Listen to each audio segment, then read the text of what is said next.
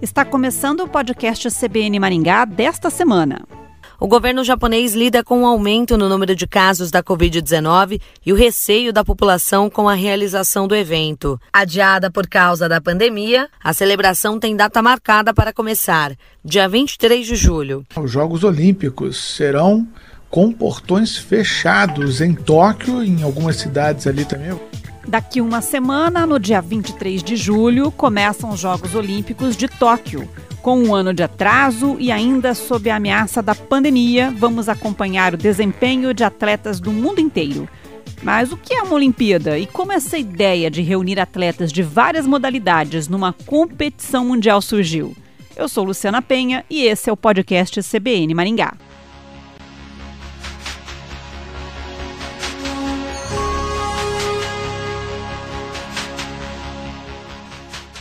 Antes de tudo, eu quero tirar uma dúvida olímpica. Qual é a forma certa de se referir aos Jogos Olímpicos? Olimpíadas, no plural, ou Olimpíada, no singular? Quem nos ajuda a tirar essa dúvida é a professora de língua portuguesa Emilene Rigobello. Professora, quando eu devo usar Olimpíadas e quando o correto é usar Olimpíada no singular? Olha, Luciana, a palavra Olimpíada nomeia um conjunto de jogos competitivos. Então, existe sim a diferença entre usarmos esse substantivo no singular ou no plural. Usamos Olimpíada no singular quando nos referimos a um evento olímpico e não a vários ou a todos. Por exemplo, o comitê optou por adiar a Olimpíada de Tóquio. Nesse caso, usamos a palavra no singular porque ela designa um evento só. Já quando nos referimos a várias edições, usamos Olimpíadas no plural. As Olimpíadas já foram palco de grandes conquistas. Nesse caso, ela está no plural porque se refere a vários eventos esportivos. E o adjetivo olímpico, professor, o que significa exatamente? Outra curiosidade está no que se refere à palavra olímpico ou olímpica no feminino. Esse adjetivo tem seu sentido literal baseado no nome de vários montes, chamados de Olimpo, situados na Grécia, país onde aconteciam os jogos para celebrar os deuses do Olimpo. Podemos também usá-lo, Luciana, no sentido figurado, para nos referirmos a algo grandioso, majestoso, sublime, de grande importância. Por isso, usamos para algo tão grandioso como são os Jogos Olímpicos.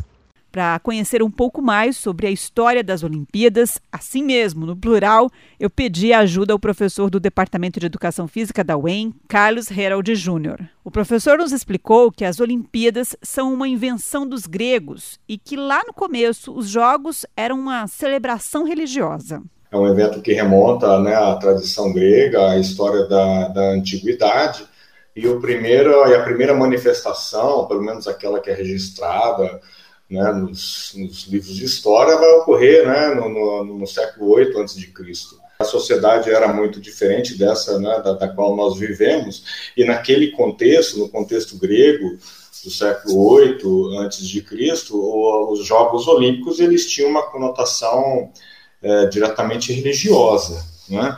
Então, a, ideia né, de celebrar, a ideia de organizar, a ideia de consumir recursos e tempo, enfim, o empenho das pessoas tinha uma finalidade especificamente religiosa. Você não tinha só os Jogos Olímpicos na Antiguidade Clássica, você tinha outros eventos, outros, outras reuniões com características semelhantes mas os Jogos Olímpicos se tornaram né, os mais importantes, os mais visíveis, entre outras coisas porque celebrava o deus, né, o mais poderoso, que era Zeus.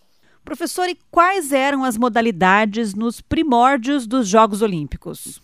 A corrida eu acho que sempre se destacou, é, como aí a, a modalidade ou a prática mais é, mais corrente, não é? Então, você tinha, né, aos poucos esse programa também ele foi, ele foi se alterando, não é? Mas, assim, classicamente os, os estudiosos assumem que ao lado da corrida você tem o lançamento de disco, você tem o lançamento de dado, Uh, além dessas provas que hoje né, nós concebemos aí como partícipes do programa de atletismo, havia também as lutas, né, o pugilismo, uh, o que a gente conhece hoje como wrestling, né, a luta greco-romana, e também o pancrácio, que era uma outra modalidade de luta que, que ocorria e que, enfim, que agregava muita atenção.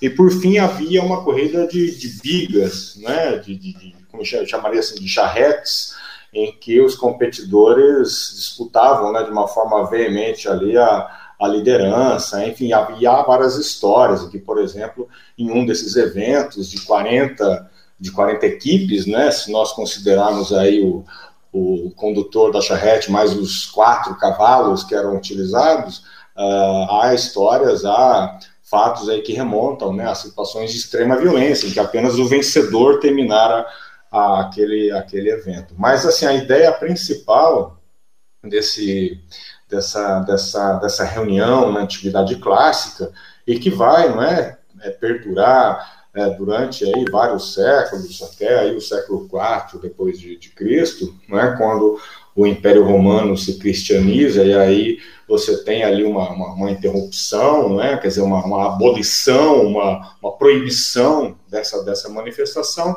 a característica do evento ela é, talvez diferentemente disso que experimentamos hoje, eminentemente religiosa. Né? As Olimpíadas foram retomadas em 1896, quando foi realizada a primeira Olimpíada da Era Moderna, na Grécia. A primeira Olimpíada com participação de mulheres foi em 1900, na França.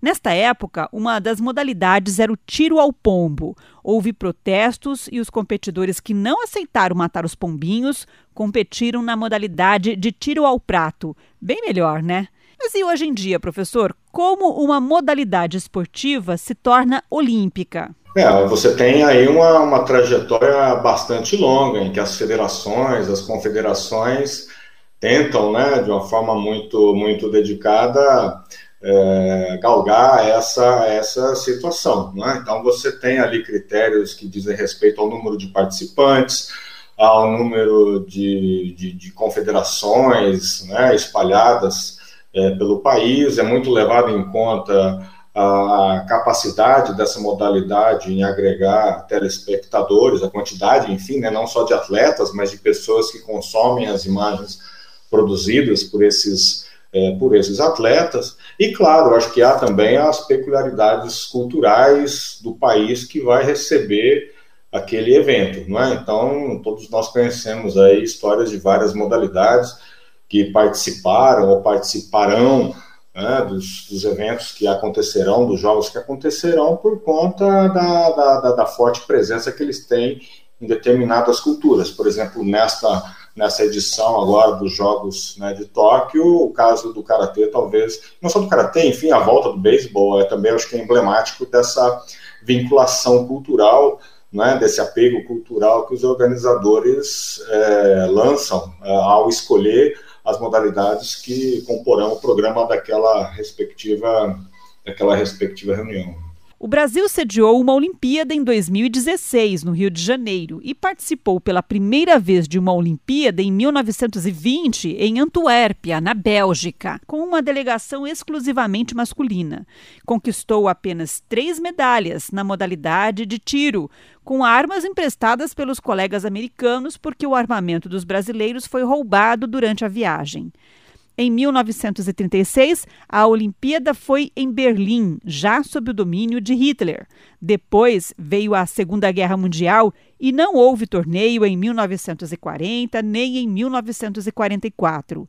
As guerras conseguiram silenciar os gritos de vitória, a vibração das torcidas. Né, diferentemente do que acontecia na atividade clássica, né, que já é um conhecimento né, que circula muito tranquilamente nos livros de história, quer dizer, um pouco aquela ideia de que os Jogos Olímpicos eles tinham a peculiaridade ou de interromper os conflitos ou de fazer com que os partícipes não fossem tocados por ele, não é? Quer dizer, não, você pode passar porque você está indo para a Olímpia, né? Você tem aqui na história moderna as interrupções que aconteceram, sobretudo por conta das, das duas grandes guerras. Então, é, é um fenômeno que, que é muito dependente desse, desse ambiente sociopolítico. Os Jogos Olímpicos também não escaparam do terrorismo, com o massacre de Munique, na Alemanha, em 1972, quando 11 integrantes da delegação de Israel foram mortos. As décadas de 70 e 80 foram a era dos boicotes às Olimpíadas por questões políticas. Mas a beleza do esporte resistiu e resistirá. Tóquio vai ser realizado com um ano de atraso por causa de uma pandemia que nocauteou o mundo todo. Mas ontem e hoje, nas pistas, nas quadras, nas piscinas, nos tatames, as Olimpíadas têm o poder de oferecer ao mundo o espetáculo da comunhão da comunhão de países diferentes, de culturas diferentes, unidos na única competição que vale a pena a disputa pelo pódio da superação.